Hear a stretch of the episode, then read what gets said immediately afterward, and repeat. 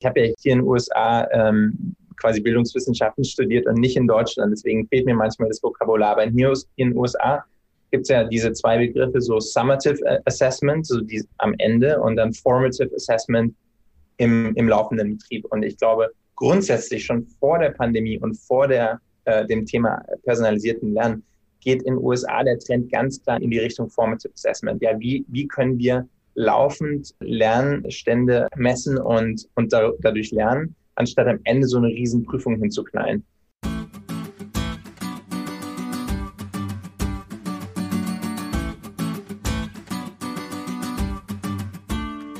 Willkommen bei der Marktplatzplauderei, dem Podcast von Lehrermarktplatz. Hier sprechen wir mit spannenden Lehrerinnen und Lehrern, mit Meinungsmachern aus der Bildungsbranche über ihre Herzensthemen. Unsere Gäste verraten ihre besonderen Tipps, Tools und Best Practices. Und das Beste daran, ihr könnt jede Menge für euch mitnehmen. Ich bin Judith und freue mich sehr, Host dieses Podcasts zu sein.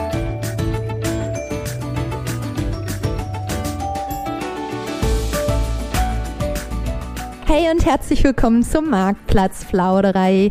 Diese Folge ist für mich eine ganz besondere, weil ich meinen ehemaligen Lieblingskollegen zu Gast habe. Dominik und ich haben zusammen hier bei Lehrermarktplatz gearbeitet und während ich hier noch die Stellung halte, hat es Dominik der Liebe wegen in die USA verschlagen. Dort ist er aber weiter im Auftrag der Bildung unterwegs und darüber sprechen wir heute. Herzlich willkommen, lieber Dominik. Dankeschön, ich freue mich, liebe Judith. Dominik, äh, auch du darfst mich zu Beginn durch unsere Kennenlernrunde 1 vor 8 begleiten. In einer Minute sollst du mir so viele Fragen wie möglich beantworten. Du darfst keine Frage skippen und bitte auch keine Rückfragen stellen. Einfach spontan beantworten. Du kennst mich zu gut. Richtig. Bist du ready? Um, ähm, as ready as can be, ja. okay, ich stelle den Timer und wir beide legen los. Ich wohne aktuell in Tulsa, Oklahoma, Vereinigten Staaten. Nachteule oder Frühaufsteher? Oh, Frühaufsteher, genau wie du. Meine Lieblingsfächer in der Schule waren mm, Deutsch und Geschichte. Zum Frühstück gab es heute ein uh, Smoothie. Wow, wie gesund bist ja. du geworden. Genau, ja, ja. Bin nicht, nicht nur mir selbst zu verdanken. Ja. Ich kenne auch diese Schnecken oder sowas. Naja, ja. also weiter geht's. Meine Lieblings-App ist. Meine Lieblings-App ist uh, Reddit. Ah, ja. Zur Schule gegangen bin ich in. Kempten im Allgäu. Das letzte Buch, das ich gelesen habe. Ist uh, Range von David Epstein. Streber oder 70 Prozent muss auch reichen. Streber. Was möchtest du als nächstes lernen? Uh, was möchte ich als nächstes lernen? Ähm, ich glaube, ich würde so gerne mich mit ein bisschen mit äh, Farming und, und Urban Gardening und so beschäftigen. Cool, interessant. Ja, unsere Minute ist rum. Perfekt. Hast du gut geschafft. Nee, ne? War nicht schlimm, würde ich doch auch sagen. Dominik, vielleicht starten wir beide mal kurz so, dass du unseren Hörerinnen verrätst, wie dein bisheriger Weg gelaufen ist. Also, dass du jetzt in einer Schule in den USA, ich sag mal, im Schulmanagement-Team arbeitest. Ähm, ja, und äh, du hast ja vorher eben, hast ja gerade gesagt, Kempten Allgäu, also hast ja vorher Abi in Bayern gemacht. Und was wie ging es dann weiter? Ja, genau. Ich, ich hab, in Bayern zur Schule gegangen und habe damals schon als Schüler immer mir viel, viele Gedanken gemacht über, über, wie könnte Schule eigentlich besser laufen, wie könnte, könnten manche Dinge irgendwie besser organisiert werden und habe lange äh, über ein Lehramtsstudium nachgedacht und konnte mich einfach nicht durchringen, so mit Anfang 20 mein ganzes Leben den bayerischen Staat zu überschreiben und habe deshalb äh, BWL studiert, was man so macht, wenn man, wenn man so ein bisschen orientierungslos ist und war echt frustriert eine Weile lang und habe dann aber ein Bildungsstartup gefunden in Berlin und habe hab dann so verstanden, wow, man kann vielleicht unternehmerisch ähm, trotzdem was im, im Bildungsbereich machen. Genau, mein erster Job nach dem Studium war dann tatsächlich im Klassenzimmer. Ähm, ich habe zwei Jahre bei Teach First so eine Art Seiteneinsteigerprogramm gemacht. Ähm, vielleicht kennen das ein paar von euch. Und ähm, genau, und dann habe ich mir gedacht, was kannst du mit so einem Referendariat für Arme und BWL-Studium machen? ähm, Bildungsverlag ähm, und habe mich dann ähm, bei Klett für eine Stelle beworben ähm, und habe eine tolle Zeit gehabt. Ähm, äh, dort habe drei Jahre lang äh, eine Plattform namens meinunterricht.de mit aufgebaut. Ja, und daraus ist dann auch die Idee zu, zum Lehrermarktplatz entstanden, den ich ja dann 2015 mit, mit dem Max und zwei anderen Mitgründern gegründet habe und, und darüber haben wir uns ja auch kennengelernt. Ja, und dann bin ich 2017 für einen Master mal ein Jahr in die USA äh, gegangen. Ähm, das stand so auf meiner, auf meiner Bucketlist und habe dort meine Ex-Freundin, wie ich sie jetzt nenne, äh, meine Verlobte kennengelernt. und genau, und so bin ich dann äh, äh, ja jetzt dauerhaft hier in den USA gelandet und arbeite im, genau, hast du schon richtig gesagt, Management äh, unseres äh, School Districts hier. Kann sich das so vorstellen, dass in den USA die, die Schulbezirke wie so kommunale Unternehmen aufgebaut sind. Genau, und da bin ich jetzt. Ja, genau, aber das äh, finde ich auch nochmal ganz spannend. Also kannst du nochmal genau sagen, was machst du in deiner aktuellen Rolle an der Schule? Genau, also ich bin ähm, Director of Post-Secondary. Ähm, das heißt, ich beschäftige mich ähm, mit, mit äh, all, all den, den Fragen, die so mit Berufsbildung, Berufsorientierung, Praktika zu tun haben, und zwar für 35.000 Schülerinnen und Schüler in 80 Schulen. Also das, wow. ist, äh, das ist quasi ein, ein, eine, eine, ja, eine systemische Rolle, kann man sagen. Ich bin aber auch tatsächlich hier in einem Team gelandet, das sich sehr stark mit dem Thema Re-Entry und Digitalisierung und wie äh, können wir mit der Pandemie umgehen ähm, beschäftigt. Und das heißt, ich habe so ein bisschen zwei Hüte auch in meiner Rolle gerade. Ja, das ist jetzt auch genau mein Stichwort. Also Corona wütet ja auch stark in den USA. Und ich weiß, dass ihr an eurer Schule schon sehr früh ins Distanzlernen gegangen seid. Wobei man dazu sagen muss, dass es anders als in Deutschland in den USA ja keine Präsenzschulpflicht gibt, richtig? Genau, das ist richtig. Also auch vor der Pandemie ähm, gab es ungefähr zwei bis drei Prozent der Schülerinnen und Schüler, die, die gehomeschooled wurden, also zu Hause unterrichtet. Und dann gibt es auch, gab es auch vor der Pandemie schon die Möglichkeit, ähm, äh, die eigenen Kinder so in virtuellen Schulen äh, beschulen zu lassen. Okay, und in dieser Zeit, als das jetzt mit äh, Corona quasi immer schlimmer wurde, wie habt ihr euch dann an deiner Schule organisiert? Also mit welchen Tools arbeiten die LehrerInnen und SchülerInnen?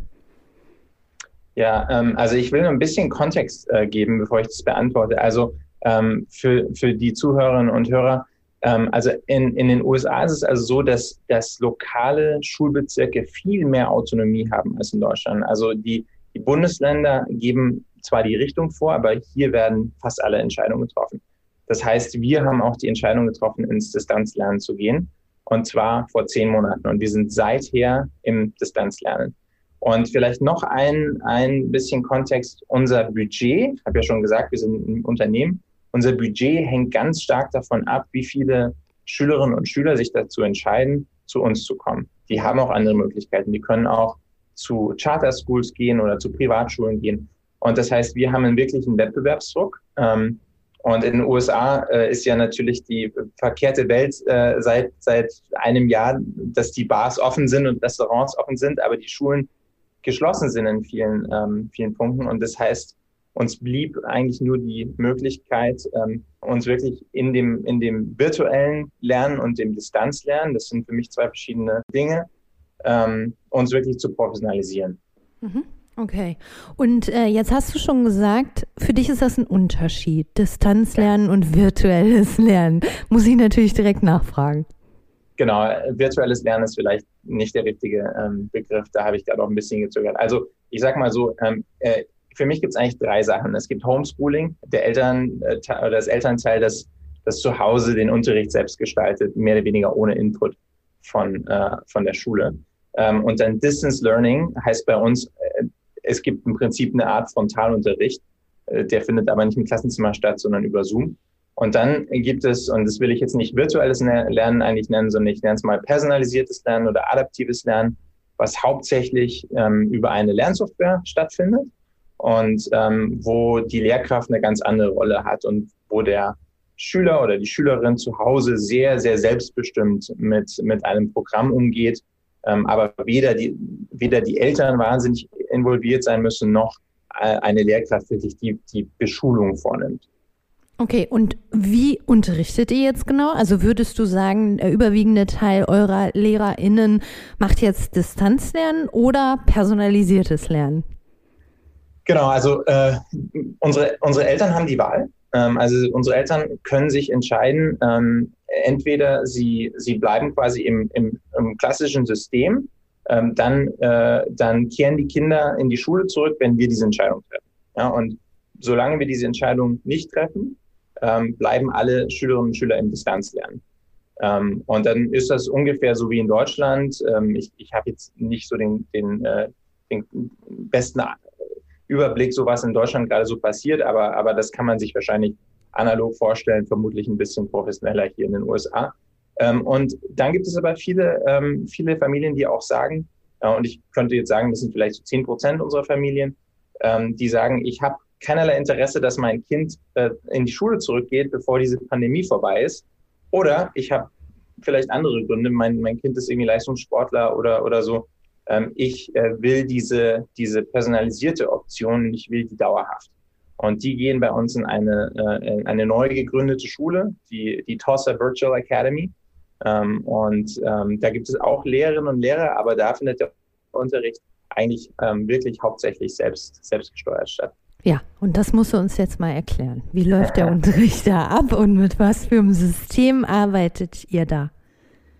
Ja, gerne, gerne, ähm, Judith. Also ähm, ich, ich, ich fange mal so ein bisschen an ähm, mit, mit der Anerkennung, dass für viele Schülerinnen und Schüler Schule natürlich ein sozialer Raum ist und, und das Lernen ein soziales Erlebnis. Und wahrscheinlich viele, viele Schülerinnen und Schüler ähm, die Schule vor allem deshalb schätzen, weil man da die Freunde trifft und weil man da in soziale Interaktionen aufbaut. Ähm, aber es gibt natürlich auch viele Kinder, für die funktioniert das nicht. Ich habe gestern, gestern, als ich mich so ein bisschen auf das Gespräch vorbereitet habe, einen, einen ganz interessanten Tweet gelesen äh, von einem, von einem äh, Lehrer in, in, NRW namens Dominik Schöneberg. Ich weiß nicht, ob du den kennst. Ich kannte mhm. den nicht, also, aber ja. Auch von Twitter. Genau, der, ja, genau. Ähm, der schrieb, man kann auch einfach mal festhalten, dass es im Distanzlernen auch Schüler gibt, die besser und mehr lernen. Diese Rückmeldung bekomme ich nämlich auch. Viele finden es angenehm, mit mehr Freiheit im eigenen Tempo ohne Ablenkung arbeiten zu können. Und das, das finde ich ganz spannend, weil, weil es wirklich, weil wir jetzt auch sehen, ähm, durch diese Erfahrung, dass sich einfach mehrere, also viel mehr Leute für, für diese Art und Weise des Lernens entscheiden, dass es einfach viele, viele Schülerinnen und Schüler gibt, die sagen, ähm, ich komme mit dem Druck nicht klar, ich bin unterfordert, ich bin überfordert, ähm, ich weiß nicht, warum ich jetzt Mathe lernen soll und jetzt Englisch. Ähm, oder ich habe in der siebten Klasse den Anschluss verloren in Mathe und jetzt bin ich in der neunten und ich verstehe nicht gar nichts mehr. Ähm, und die sagen, okay, ich, ich würde mein, ich würde meinen Alltag ganz gerne selbst organisieren. Ich würde gerne sieben Stunden mir Zeit nehmen anstatt drei oder ich nehme mir zwei anstatt drei um den gleichen Stoff äh, äh, zu erlernen. Und mein soziales, ähm, meine soziale Komponente habe ich dann eben im Sportverein oder mit, mit in, in, in anderen Dingen. Ja, und ganz konkret kannst du dir das vorstellen, dass, dass es also äh, Softwareprogramme gibt, die ähm, im Prinzip einen individuellen Lernpfad für dein, für dein Kind entwickeln. Ähm, du hast also nicht die, nicht die Erfahrung, dass du im Klassenzimmer sitzt und jemand zuhörst und, und dann im Prinzip die gleichen Aufgaben machst, sondern du sitzt zu Hause vor deinem Tablet äh, siehst dir ein Video an und dann hast du eine Übungsphase und die, die Übungen passen sich an dein, an dein Vorwissen und an deine Präferenzen an. Das ist so ein bisschen abstrakt, aber so, so äh, würde ich das beschreiben. Ja, ich meine, das kenne ich schon auch, ne? Also diese Systematik, ich weiß noch ganz vor früherer Zeit gab es schon irgendwie von Verlagen auch solche Programme, wo es irgendwie eine Lernstandserfassung gab und dann davon ausgehend Förderempfehlungen. Aber das war natürlich alles lange jetzt nicht so virtuell, ne? Deswegen ist meine Frage so ein bisschen mit, mit dem, was ihr da arbeitet. Also auf was für Daten beruht das? Ne? Also wie wird da ein Lernstand von Schülern erfasst und wie geht es dann im Prinzip weiter, diesen Schüler oder diese Schülerin auf dem Lernpfad zu begleiten? Mhm. Also zunächst kann man ja sagen, dass in den USA grundsätzlich viel mehr mit Daten gearbeitet wird und, und die, die Datenkultur in den Schulen eigentlich eine ganz andere ist als in Deutschland. Ähm, also auch in der, in der regulären Schule wird äh, wird mindestens zweimal im Jahr getestet und dann gibt es auch, ähm, kann man, kann man so ein bisschen sich vorstellen, wir haben hier ein, ein IT-Department, dass unsere Schulen dabei auch unterstützt, auch mit, mit äh, im, im, im regulären Unterricht mit Technologie zu arbeiten, die, die ähm, viel mehr Daten erfasst zum Thema Social Emotional Belonging oder zum Thema äh, Mathematikkompetenz. Also da gibt es ganz viele Dimensionen. Und insofern haben wir, glaube ich, eine bessere Grundlage hier in den USA, um damit überhaupt anzufangen. Aber diese Programme sind, sind auch schon aufgebaut, dass es da am Anfang eine, eine Lern, Lernstandsermessung gibt und, ähm, und im Prinzip die Schülerin oder der Schüler da einfach einsteigen kann und dann über einen relativ kurzen Zeitraum schon eingeschätzt werden kann, wo befinden die sich und ähm, auf, auf welche Kompetenzen haben die schon erworben, welche, welche noch nicht. Wo, wie speist sich denn, fragt natürlich jetzt die Content-Tante, ähm, wo, woher kommt der Content denn? Ja, also es ist so, dass in den USA ähm, ein, ein wesentlich größerer Markt besteht für, für Schulinhalte. In, in Deutschland ist ja so, es gibt ja ein paar Schulbuchverlage ähm, und die teilen sich das im Prinzip auf. Und hier ist der Markt natürlich A größer und dann B auch viel fragmentierter. Und es gibt äh, große Unternehmen, Summit Learning oder Dreambox Learning oder Admentum, das ist, das ist der Anbieter, den wir nutzen. Und die, man kann sich das vorstellen wie ein Schulbuchunternehmen, die äh, machen aber kein Schulbuch. Ja, die, die machen eine, eine adaptive Lernsoftware. Und wenn man sich so ein bisschen in Harry Potter-Manier das vorstellen will, dann könnte man sagen, die machen ein Schulbuch, das schlägt man aber auf und das spricht äh, mit dir in der Sprache, die du sprichst. Ja, oder das, das äh, ist dicker, wenn du irgendwie mehr Stoff erfahren willst. Oder äh, das ist im Prinzip an dich, an dich angepasst. So kann man sich vorstellen. Aber es ist genau wie in Deutschland. Man, äh, eine, eine Schule geht ja in Deutschland irgendwie zu Fett oder Cornelsen sagt, ich will dieses Schulbuch und bei uns gehen die Schulen eben zu einem dieser Anbieter und sagen, ich möchte gerne diese, diese adaptive Lernsoftware ähm, mitsamt, mitsamt Mathe oder Englisch oder was auch immer Content. Also auch für jedes Fach, ne? Ihr arbeitet in ja. jedem Fach mit diesen Sachen. Und ähm, also bei den Schulbüchern ist ja quasi immer so ein bisschen das Problem, dass die ja eben über, also alle Schüler über einen Kamm geschert werden. Ne? Also da haben wir ja gerade eben nicht dieses sehr personalisierte. Wie gelingt das denn mit diesen Tools? Ja, also erstmal äh, nochmal zu dem Thema Fach. Das ist auch einer der, der großen Vorteile, dass ich, dass ich jetzt, wenn ich, wenn ich äh, mich für diesen Pfad entscheide, dass ich natürlich alles Mögliche lernen kann. Ja, weil ich brauche niemanden, der da vorne steht und Japanisch kann ich kann mir Japanisch äh, über, diese, über dieses Programm aneignen. Ähm, und jetzt habe ich deine zweite Frage vergessen. Was war das noch? Na, die zweite Frage war, dass Schulbücher immer alles über einen Kamm scheren und ähm, in diesen Tools es ja gerade personalisierter sein soll. Und wie leistet dieses Tool das denn? Ja, sorry, das war übrigens eine einzige Frage. Ich habe ja, ich hab auch was ganz anderes geantwortet. Dominik, so kenne ich dich. ja. ähm, also ich, ich glaube, ich glaube, dass die, ähm, dass ich stecke da nicht drin, ne? aber ich, ich bin mir sicher, dass es äh, wesentlich aufwendiger und anstrengender ist, so eine adaptive Lernsoftware zu entwickeln, ähm, als ein Schulbuch. Weil wie du sagst, ein Schulbuch hat äh, normalerweise ähm, ist, ist one size fits all. Da gibt es vielleicht ein paar Differenzierungsübungen, aber so eine Lernsoftware ist, ist im Prinzip dafür gedacht, äh, vier, fünf verschiedene Differenzierungsstufen abzubilden. Und das heißt, man, man kann eigentlich sagen, es ist, es ist, sind, ist wahrscheinlich nicht ein Schulbuch, sondern die Analogie wahrscheinlich schlecht, sondern es sind wahrscheinlich fünf Schulbücher. Ähm, aber ganz, konk ganz konkret, ähm, äh, zum Beispiel Lexilebene. Ja, also äh, wenn, wenn, wenn diese Software merkt, ähm, äh, die Texte, die du da einspeist ähm, als, als Schüler, die, ähm, die nutzen sehr, sehr wenig Vokabular dann wird das, wird das analysiert und, und daraus abgeleitet, dass ähm, dir dann vielleicht auch einfachere Texte am Anfang zur Verfügung gestellt werden. Ähm, genau, natürlich hochautomatisiert und, und hochkomplex, aber so kann man sich das vorstellen. Ah ja, okay. Und sag mal, ähm, jetzt kommt natürlich die deutsche Tante jetzt auch raus. Äh, was ist mit Datenschutz und so? Ist das ist es unkompliziert?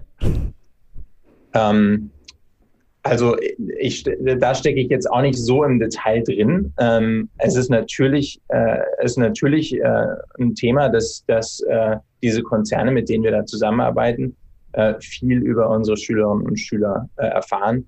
Ähm, aber es ist auch ein Mythos, dass hier in den USA Datenschutz keine Rolle spielt. Also wir haben da auch ähm, strenge Vorschriften, die wir einhalten müssen. Und ähm, ich, ich bin da recht pragmatisch. Ich meine, diese, äh, diese Lernprogramme wissen am Ende des Tages zwar viel über eine Person X, aber die hat nicht unbedingt einen Namen, die hat nicht unbedingt eine Demografie. Ähm, und äh, genau, da, ich glaube, da sind die Amerikaner äh, wesentlich ähm, pragmatischer als die Deutschen. Ja, da ist jeder pragmatischer als die Deutschen.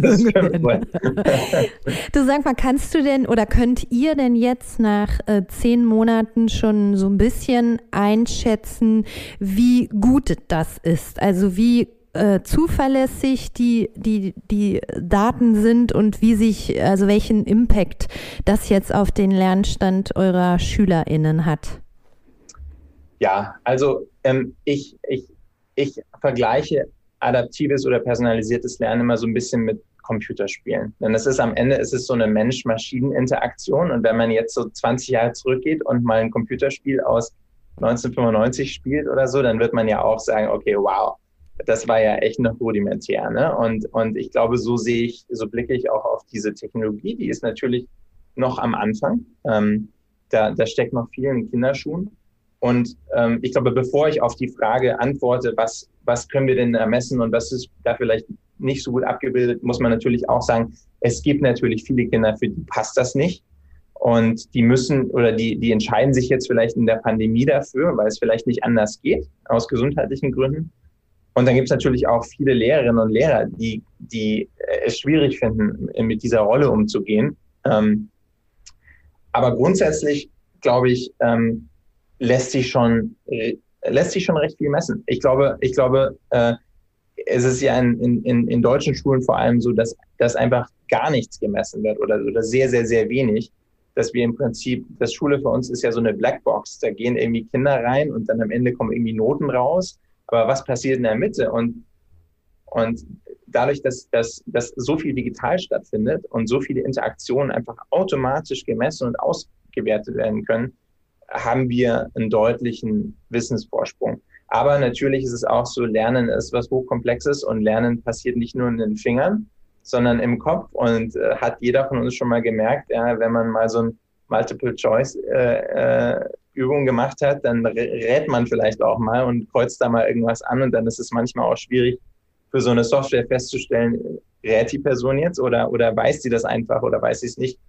Ähm, aber es ist auch eine, eine ähm, ich höre gleich wieder auf, ich bin so ein bisschen äh, überenthusiastisch dabei. Ich glaube, es ist auch so eine, ähm, it's a matter of big numbers. Ja, ich glaube, es, äh, da fließen so viele Daten äh, und diese, diese Software speist sich durch diese Daten und lernt automatisiert mit. Ähm, ich glaube, in 15, 20 Jahren ähm, werden, werden wir unfassbar gute Programme haben, die, ähm, ja, die, die eine wirkliche Alternative darstellen. Ja, und wenn die dann noch einen guten Impact auf äh, den Lernerfolg der Kinder haben, ist natürlich alles Fair enough, ne? Daten sammeln hin oder her dann an der Stelle.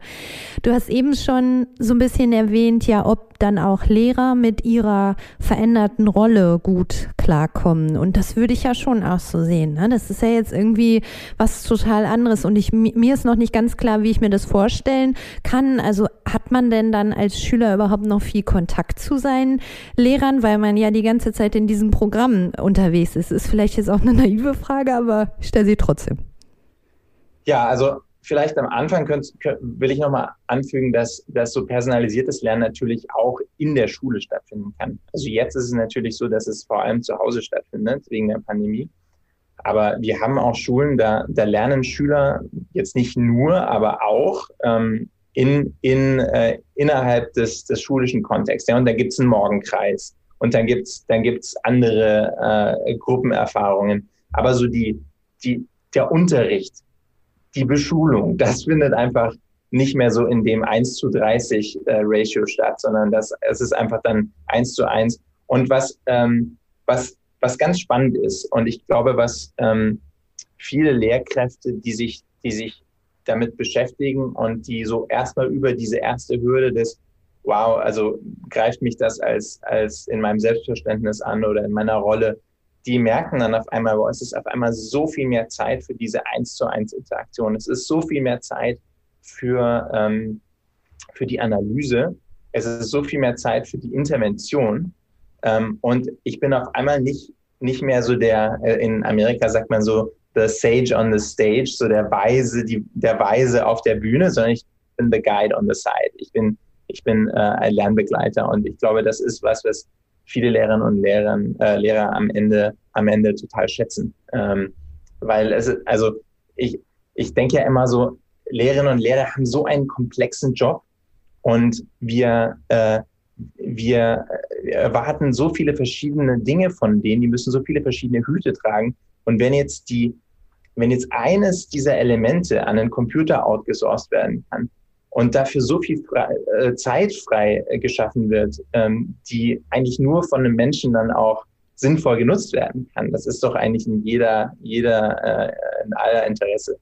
Ja, aber, ähm, ja. Genau. das finde ich nee. aber auch nochmal interessant, weil ich mir das jetzt gerade auch ganz praktisch vorstelle. Also was jetzt zum Beispiel gerade in der Pandemiezeit in Deutschland hier passiert, ist, dass die Kinder oder Schülerinnen und Schüler auch viel so relativ offene, freie Aufgaben bekommen, wo sie selber sehr viel kreieren können und, ähm, und ich der mir das jetzt gerade so ein bisschen ehrlich gesagt im Kontrast dazu, was du jetzt gerade beschrieben hast, bei diesem adaptiven Lernen. Also, weil da verstehe ich es so, dass sie auch sehr geführt werden durch, durch etwas, was da stattfindet. Und da frage ich mich gerade, wie viel Raum an Kreativität ähm, das eigentlich erlaubt.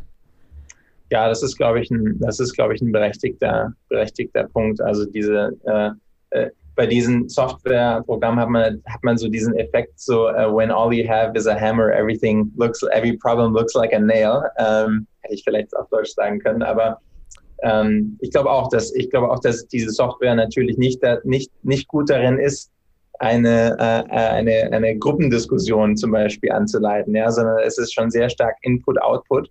Ähm, da hast du recht, ja, kann ich, äh, kann ich ähm, gar nicht viel zurückgeben. Ich glaube aber auch, dass es, dass es, wie gesagt, in, in, im Schulbetrieb Raum geben kann für beides. Und ich glaube, das, das wird so bei uns auf jeden Fall die Zukunft sein. Und ähm, sag mal, habt ihr denn dann eigentlich überhaupt noch so etwas wie ähm, Klassenarbeiten, Tests und sowas? Das ist gerade in Deutschland hier auch immer eine große Diskussion, sich über alternative Prüfungsformate Gedanken zu machen. Und wenn ihr jetzt sowieso ja regelmäßig in diesem System seid, Lernstand erfasst wird, braucht es dann eigentlich immer noch mal so diese Einschnitte nochmal, wo man dann sagt, und jetzt ist aber hier nochmal die Klassenarbeit oder sowas?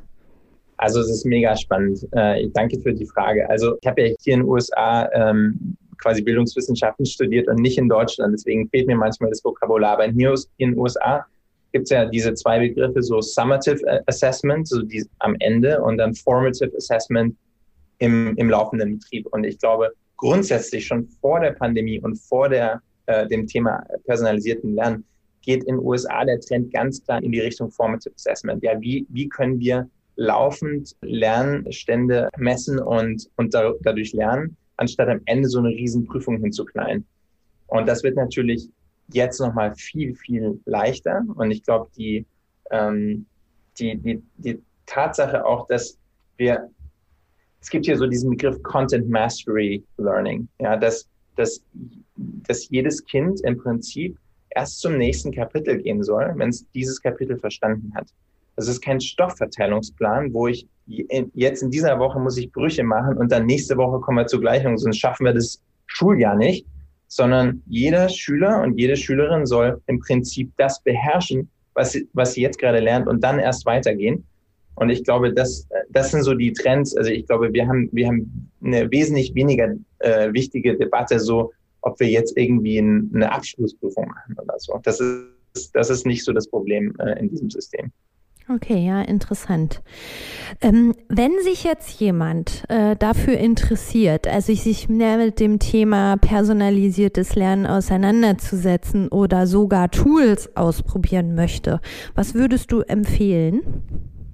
Ja, also ich würde empfehlen, es gibt einen ganz tollen äh, Blog äh, hier in den USA, der heißt adsearch.com und äh, die haben so ein äh, Personalized Learning Toolkit for Educators also ähm, erstellt. Und das ist ganz toll. Das sind also viele Artikel und ein tolles PDF, das das alles zusammenfasst. Ähm, und ich glaube, damit würde ich einsteigen. Ich glaube, die Tools, die ich empfehlen kann, die sind zu groß, äh, dass man so als einzelne Lehrkraft irgendwie damit loslegen kann. Aber ich glaube, da findet man auch, findet man auch so ein paar Tools, die man, die man nutzen kann.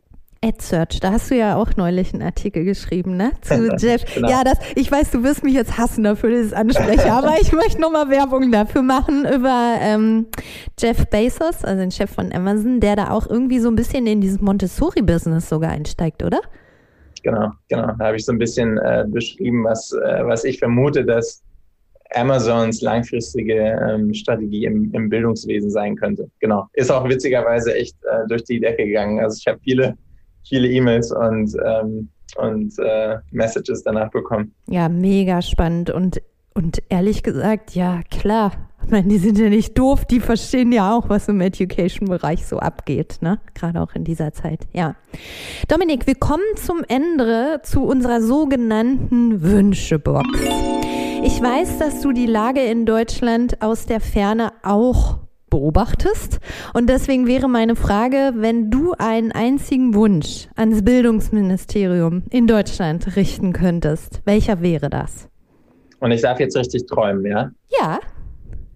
Cool. Dann, also, dann muss ich diesen Wunsch an ein fiktives Bildungsministerium äh, richten, das mir diesen Wunsch auch erfüllen kann. Ja. Nee, ich habe viele Wünsche, aber ich glaube, wenn ich, wenn ich, wenn ich so eine Stellschraube drehen könnte, dann würde ich sagen, wir müssen in Deutschland den Lehrerberuf professionalisieren. Und was meine ich damit? Ich glaube, dass wir in Deutschland äh, Lehrerinnen und Lehrer, die einen Riesenjob machen ähm, und die, die wirklich mit dem Einsatz äh, der, der eigenen Gesundheit ganz, ganz oft jeden Tag den Kopf hinhalten, dass wir die infantilisieren, ja, dass wir die äh, nicht behandeln wie Professionals. Ja, wir geben ihnen keine Büros, wir erlauben es ihnen nicht, ihren Arbeitsplatz auszusuchen.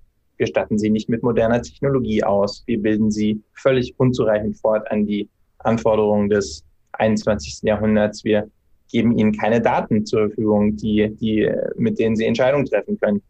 Und das heißt, wir, wir tun eigentlich all das nicht in der Schule, was in der Arbeitswelt außerhalb der Schule völlig gang und gäbe ist und auch, auch nichts anderes akzeptiert wäre. Ja, ich würde sofort meinen, meinen Job wechseln, wenn ich, wenn ich keinen, äh, keinen gescheiten Laptop zur Verfügung gestellt hätte, äh, bekommen würde, ja. Und dann wundern wir uns, das gleiche machen wir übrigens, glaube ich, auch mit Schulleitern in Deutschland, dann wundern wir uns, warum es unsere Schulen nicht schaffen, so einen vergleichsweise einfachen Schritt zu machen und, und die Beschulung einfach online stattfinden zu lassen. Und deswegen glaube ich, dass wenn wir, wenn wir von, ein, von, von Schule fordern wollen, was wir fordern müssen, nämlich relevant zu sein fürs 21. Jahrhundert, dann müssen wir unsere Lehrerinnen und Lehrkräfte auch so behandeln ähm, äh, und, und, und so ausstatten und so in sie, zu in, in sie investieren, dass es, dass es ihnen möglich ist und dass sie dann diese Erwartungen auch erfüllen können. Das wäre, das wäre mein Wunsch. Guter Punkt, da werden dir jetzt viele Herzen zufliegen, das weiß ich schon. Hey Dominik, vielen lieben Dank, dass du dir heute so früh am Morgen Zeit für die Marktplatzplauderei genommen hast. Das ist ja eine andere Uhrzeit als ich hier gerade. Ähm, ich wünsche dir jetzt einen tollen Schultag und äh, schicke liebe Grüße in die USA. Tschüss, mach's gut. Danke, liebe Judith, hat Spaß gemacht. Tschüss. Danke. Liebe Hörerinnen und Hörer, ich weiß nicht, wie es euch so geht, aber ich finde immer einen Blick auf Best Practice im Ausland Ausland kann ja immer ganz inspirierend sein. Und an diesem Thema Personalisierung ist echt was dran. Ich lasse euch mit euren Ideen dazu jetzt mal alleine und sage Tschüss bis nächste Woche Mittwoch. Lasst es euch gut gehen.